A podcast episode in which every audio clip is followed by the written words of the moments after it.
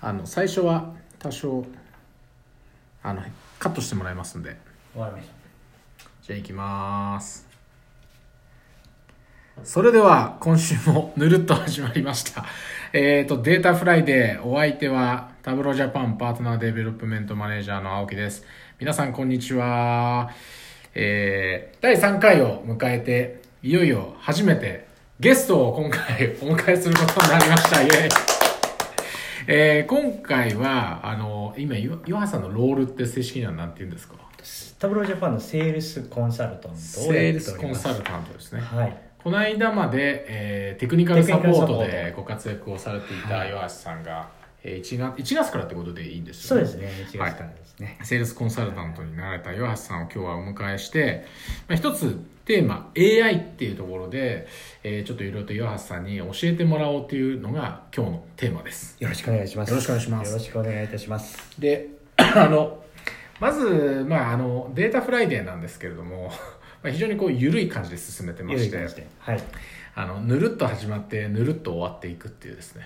であまり大々的に告知もしていないのであのユーザーもそんなに多くないってあれなんですけどちょっと AI の話に入る前に実は私のこんな体験がありましたっていうのをシェアしたいんですが、えーまあ、この真冬の寒い中髪を切ったんですね私。はで髪を切って、えである打ち合わせが終わってあの時間ができたんで平日今から行きますって言って、あの銀座の髪を切るところに行ってですね、はいで切ってもらいましたとであの歩いて20分ぐらい着くかなと思って今から20分後に行きますって言ったんですけど実際あの35分40分ぐらいかかっちゃって、え結構待たせてたみたいなあそうで すね切る人、はいええそしたら、ええ結構そのなんか切ってくれた女性の人なんですけど、はいまあ機嫌が悪かったのか、頭こうやって切る時にグイグイグイグイグイこうやってやられ てあのあなんかいやすいませんなんかごめんなさいっていう感じで、まあ、切ってきたんですけどね、え えであの髪を切るって時にこうふと思い出したのは私が今住んでる近所に2000円で髪を切ってくれるっていうのなんですよ、はい激安じゃないですか安いですね今のご時世で一度だけトライしたことがあるんです、は一度だけでもう二度と行かないと私は心に決めたんですけど、 はちなみにそこどういうお店かっていうと、うんまあ本当にシンプルなんですやっぱシャンプーもないし、本当にカットするだけなんですけど、はいオーダーの仕方がいえ例えば、まあ、床屋さんでもええ美容院でも、なんていうか「どうしますか?」って言われて、うん例えば、うんすごい、まあ、暑いんでとか長いの嫌いなんで短くしてくださいって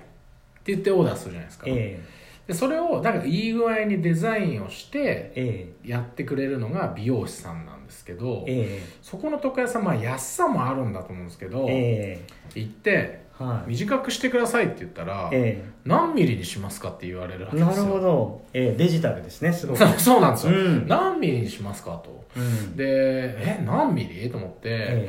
もう4ミリぐらいですかねつって言うわけですよ、ええ4ミリにしますと、えでこう上の方はちょっと長めにっていうと、ええあのちょっと長めっていうのはええ何ミリですかと聞かれるわけ ですなねるほ どでだからコンピューターライいいク感じに仕上げてくださいっていうのもいい感じってでも難しいですよいねい感じってなんですかとそうそうなんですよんそれで思ったのが、えその今、まあ、自然言語処理なんかも含めて「ええまあ、Hey Siri」とかいろいろありますけれえど、はい割と人間のコミュニケーションってうん曖昧さがすごく含まれてるじゃないですか。え岩橋さんがどっかえのえセミナーかなんかでおっしゃられていた「はいまあ、Hey Siri」ここから近い、えー近くて美味しいラーメン屋さんを探してほしいって、まあ、ええ Siri にえええ依頼をしたとした時に。えここから、まあ、ここからは GPS 情報で起点ははい定められたとして、ええ近いっていうのはええどれぐらいなんだうんうんうんとか、そうですね美味しいっていうのはええどういう基準なんだっていうのを、うんこう機械が解釈して、今なんとなくそれっぽいのが出てますけど、うん実はこれってなんかすごく難しいことなのではないかとうんうんうんいうのを感じてですね、えまあ、昨今、ええあの私もいろいろなところでセミナー講演なんかさせていただくんですえが、うんやっぱり AI とかええマシンラーニングとか、はいあーまあ、あとは我々のまあ BI も含めてですけど、えロボティクスみたいなところが出てくると、ええ非常に多くのお客さんがこう集まられてですね、ええ興味を持たれているんですが、うんうんうん実際のところ、うん AI って何なのと なるほどそういうところをええ今日はちょっとうちの AI の対価である岩橋先いえいえ生とんでもない教えていただこ本う当にそういう回なんですけど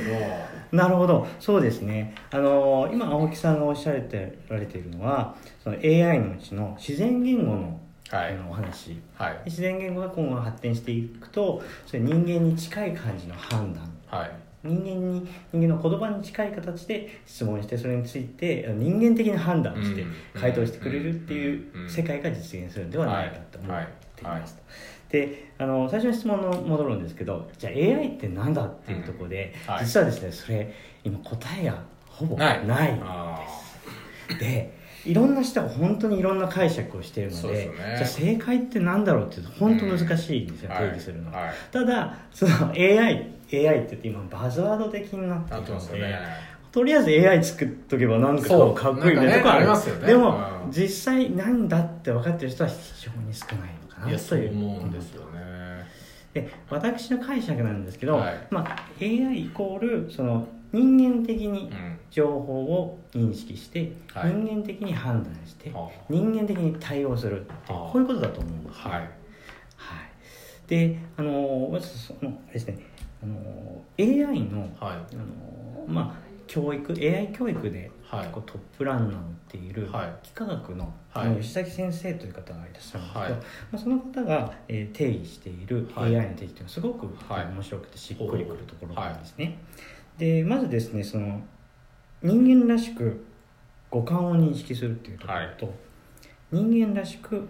経験を踏まえて判断をするっていうとなこるろほと、ど人間らしく応答するっていうところ、はいまあ、そこがあの3つキーワード人工知能のキーワードなんだはいと言われてるんはいですね、でまずはですね人間らしく、えー認識するうん五感を認識するってはいいうところがはい最初のインプットになっはいてくるとはいは思うんですけいど、はいじゃあどう人間らしい五感のインプット、人間らしく認識するってどういうことだどうなとんだと思われます青木さん人間らしい人間らしくインプットってどんなものがあると思いますかねインプットってまあ、だから人間ってもう五感っていうじゃないですか、はいはいやっぱりこう見る聞く味わう、はい嗅ぐ見る、うん、あとなんかですよね まあその五感のイメージなんですかね多はい分その人は見た目が9割っていうあのはい本がね流行ったりしましたけど、はい人間って割とこう音声で入ってくる情報よりはも目から入ってくる、まあそそうですねれタブローがねそのビジュアライズを特化させてるっていうのもそれが理由だったりするわけですけど、はいまあ目から入ってくる情報が非常にそう脳ですにはね届きやすいとかっていうのもあって、はいなんかその辺も含めて人間っぽいんですかね。そうですまさにおっしゃる通りで、はい今人工知能としてその人間らしく認識するところで、はえー人工知能の、えー発展が広がっているとこいろ、はいでここはまず見るそれから聞く、はいうんそれから話すっていうとこはろいですね、あで見るっていうのは目になるので、はいそれは画像処理のところですね、はいで例えばあの今ディープラーニングとか、まはあ、いちょっと後でまだ詳しく説明しようと思うんですけど、まあ画像を見て猫か犬かー判断するみたいなところが、うんうんあの AI の特化ありますね今進んで一番進んでいるところだと思うんですね、であとは、えー、と音声の認識、はいでこれはどういうことかというとまあ先ほどもおっしゃっていたように Siri もそうですけどうも、ん音声をきちっと取って、うんまあ音声の波形としてはいきちんと認識してデジはいタルに直すところで、はいそういった意味でその、えー聴覚を代替するところがもう一つの、んんうんえー今 AI の発展していると。はいでえー、ともう一つ口話すっていうところについてはちょっとそのメタファーになるんですけれども口から発せられる自然言語、はい言葉をうまく理解するっていったところ、うんうんうんうんもうここがですね一番あの、うん AI の人間らしく認知するっていうところで進んでいるところではあるんですね。例えば、ええそれすごい素人目の質問なんですけど、はい、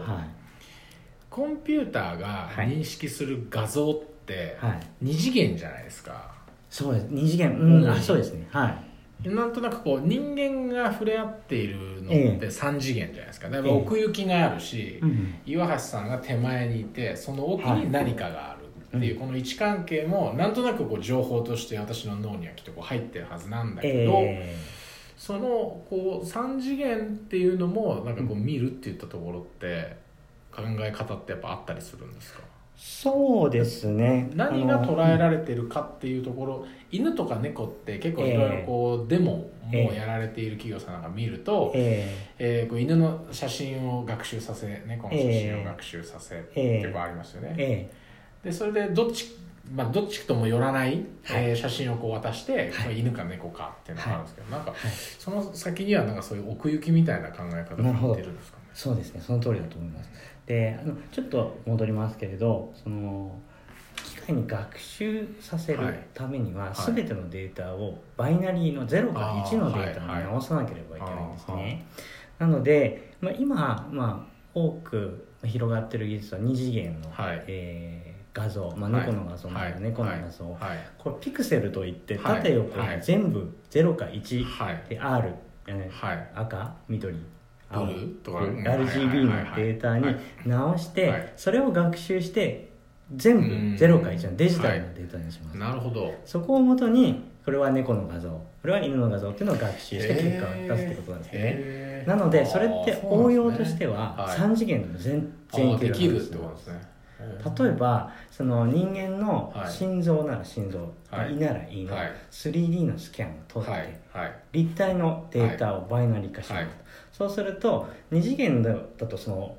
映ってるところここの箇所ががんだとってはいいうのは分かると思うんですけれはいはどで3次元のデータにすれば、うんその3次元の立体のうちのうん XYZ のどこにがんがあるかっていうことを検知することはできると思いますと。でさらにもうちょっといくと、はい4次元の世界ではい3次元が今度時間軸がこううん。あのまあ変わっていくっていうような時に、まあそれもバイナリーのデータにできるのではいあれば、まあ4次元への適用そうなんっですてねいうことも考えられる。いうことあーなるほどじゃあやっぱりそのパソコンっていうかマシンが見ているのはあくまでもなんていうかこうデモンストレーションをやる上でははい人間からはええ猫の写真とかええ犬の写真っていうのを学習させているように見えているけれどもも、機械としては、ええまあ、簡単に言えば01そうのですね超長い0001111とか0101っていうのうをはい、学習しているっていうところなんですその通りなんですね。はい。それで今ちょっとその目画像処理のお話をしていただきましたけれども、例えば音声処理、うんで音声っていうのはう音波なんですね、はいそのはい周波数の波形み波たいなね波形時はい系列の、はい波のデータなんです、はいでそれも時系列の、はい例えば「おはよお」っうんて言ったとします、はいそれって「お」っていう音声の波形「はは」っていう音声の波形「はいよおう」っていうそれ音声の波形そがうですねデジタルのバイナリーのデータに落としてしまう、うんうんそれを「まあ、おはよう」って言っているというふうに変換学習することができれば、うんやはりその AI、うん機械学習の対象になるってことですね、はいはいはい、で同様に自然言語にもあのついてもそうなんですけれど、はい今あの言葉をベクトル化するワードトゥベクトルっていう言葉がちょっとあるんですけれど、はいまあ、そういった形ではい私たちが話している言語をうまくベクトルっていうのは、まあ、要は数値の列ですね、はいやっぱはいり0と1の,、はいバイナリーのデータにうまく直すっていうことができれば、やはりその AI 機械学習の対象になるっていうことになるんですうんね。なるほどなのでまだちょっと今のところはその目耳口っていうところを、えーからそういったセンサーからインプットされる情報に対して、まあ、人間らしく判断し学習し応答するっていうことが、は AI の、まあ、今の、まあ、メインのエリアなんですけど定義というかですねはいはい将来的には、はいその触覚はいっていうものをあああの代替したりあはとい嗅覚っていうものも、あのインプットとしてうん入力するっていうようなことも、あの進んでるというわけです、へはい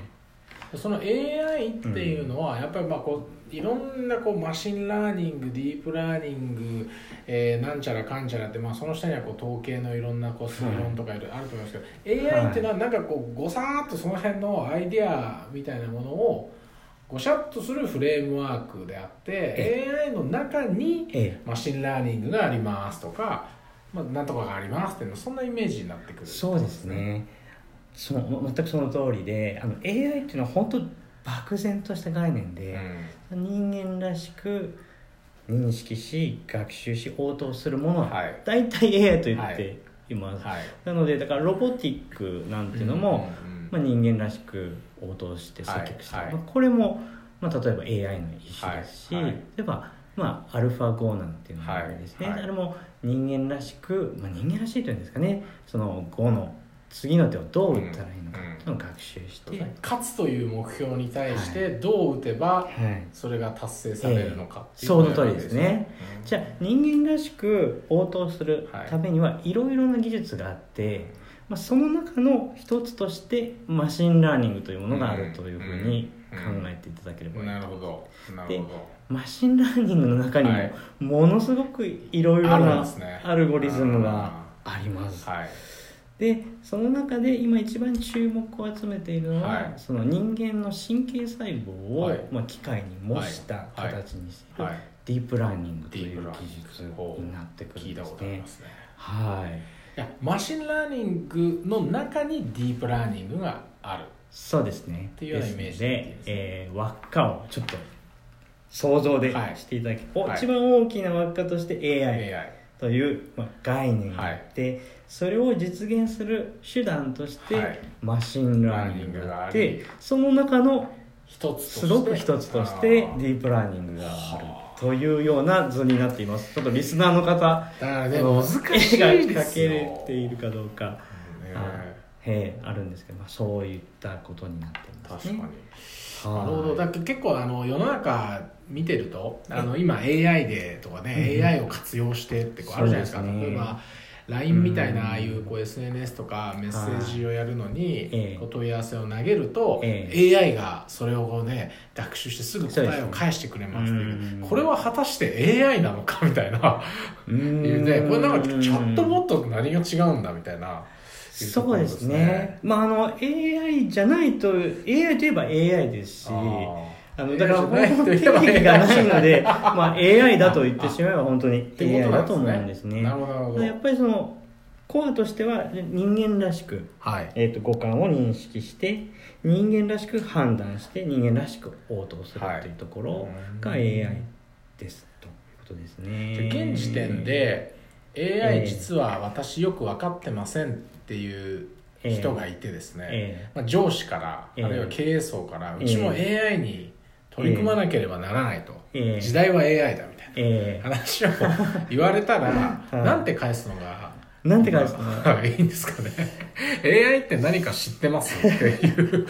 あれだとねなんか怒られちゃいそますれはね本当に困ると思うんですよ。困りますよね AI 結構ほらじゃねないバズワードっぽくなっちゃってるかうらん結構世の中ほら AI 流行ってるからお前もセミナー行って勉強してこいみたいなね、えーで今の岩橋さんの話でいくと、え AI っていうタイトルがついてるセミナーでうもん、 AI っていう本当に大きい枠の話をする多分セミナーもあれば、うんその中の機械学習っていったところにフォーカスして話すものもあれば、はいさらにその中のディープラーニングはにい特化して話す話もあるんであって、えひょっとして、ええー誰かがディープラーニングに特化したセミナーを聞いて、ーうんそれが AI というタイトルがついていたんだとすると、ええちょっとこう間違えちゃうっていうかそうですねボタンをかけ違えるようなリスクもあるんですね。その通りだと思いまだからやはりその何がやりたいのかっていったところをやっぱり明確にまずしていかないといけなくて、はいはいその今 AI っていうと結構ディープラーニングのことをほとんど指すケースが多い指すケースが多いあそうでディープラーニングの強みっていうのは、はやはりその画像認識だったり、う音声認識だったり、はい自然言語の認識なんですねじゃあそのビジネスにおいて、はいじゃあ取り扱うデータがそういった画像なんですか、音声なんですか自然言語なんですかっていうところに、はいそこに当てはまらないのであれば、ちょっとディープラーニングっていうのは適用がなかなか難しいところなるほだとど思うんですねなるほどなるで、えー、とむしろですねその機械学習っていうのは全然そのバズでもなくってあの、まあ、古典ではあるんですね昔からあーあの機械学習ほどはいというのはいがあって、はいまあ、予測するっていうことになってくると思うんです、はいはいまあ、あの自由回帰分析とかそうですよねロジスティック回帰とそかそうそううですよねいう統計的な、はいはいあの予測というのは、まあ、昔からあるあことなのったでわけですよね、えまあ、簡単に言うとね、今岩橋さんが言ってくれたみたいに、えー重回帰とか、まあ、もうちょっと講義で多変量解析とそうかですね結局はうんなんか説明変数みたいなものがえーいくつかあって、えーまあ、そこに計算の係数がかけられると結え局こーう y が求められるみたその通りでいすな、ね、えっていうののって確かに昔からあって、えーあの私も昔 SPSS っていうソフトあでそう統なんですね計とかこうやってたんで私もやっとであの頃もやっぱりこはうい予測モデルとそうでかすね作ってましたけど、えーえ機械学習とかディープラーニングはうんベースはやってることは変わりはないってことなんですか、ーそうですねあのーまあ変わりないところと変わりあるところとやっぱりはいあると思うんですけれども、そうですねやっぱりその昔からある重回帰分析だとかロジスティック回帰分析だとか、はいまあ、そういったところはその必ずしも画像、それから音声言語というところうんを対象としてもっとあ範囲が確かに確かに広いのではいはいまああのいわゆるビジネスとして取っている、はいまあ、売上のレコードだとか、そういったところにも使えて、はいでさらにまあ予測をするというところにも応用ができるわけですよね。うんはいはいそういった意味で、まあ、ちょっと戻りますけど AI、えーやったらどうでややりたいんだけどどうかっていうところを、まあ、突きつけられたとして、はいちょっとその前にマシンラーニングを使って、はいあの持っているデータで予測をするっていうことはんどういうことなんだろうはいっていったところをちょっと考えるっていうのがうんいいんじゃないかななるほという気はしています。どはいでひとっ飛びにうん AI っていうとちょっと本当にそれを持っているデータ活用範囲のデータはいがあるのかどうかってことですね、まあ、そこもちょっとその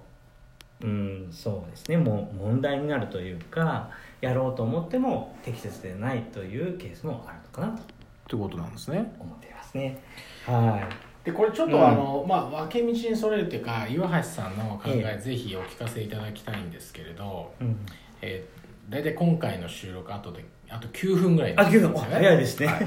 意外と早いですよね意外と早い意外と意早外いとこ早いれ盛り上がったら、あのええ来週もこのネタでぜ岩橋さんとやりたい、ええあの私がその SPSS で統計をやっている時に思っていたのは、えあの歴史は繰り返すっていうまあ言葉はありますけど、これから先の予測に大量解析とかロジスティック解析とかってまあ使う時にですよ、あくまでも学習用データってはい過去に起きたものえうんじゃないですか。はいっていうでそれをもとにえ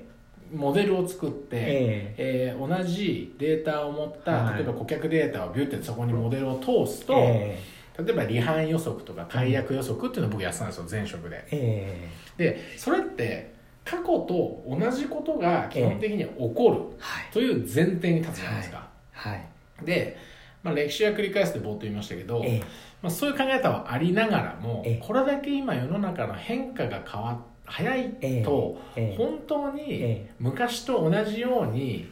過去こうん過去1年2年と同じように顧客が振る舞うのかというところがですね今ちょっとこう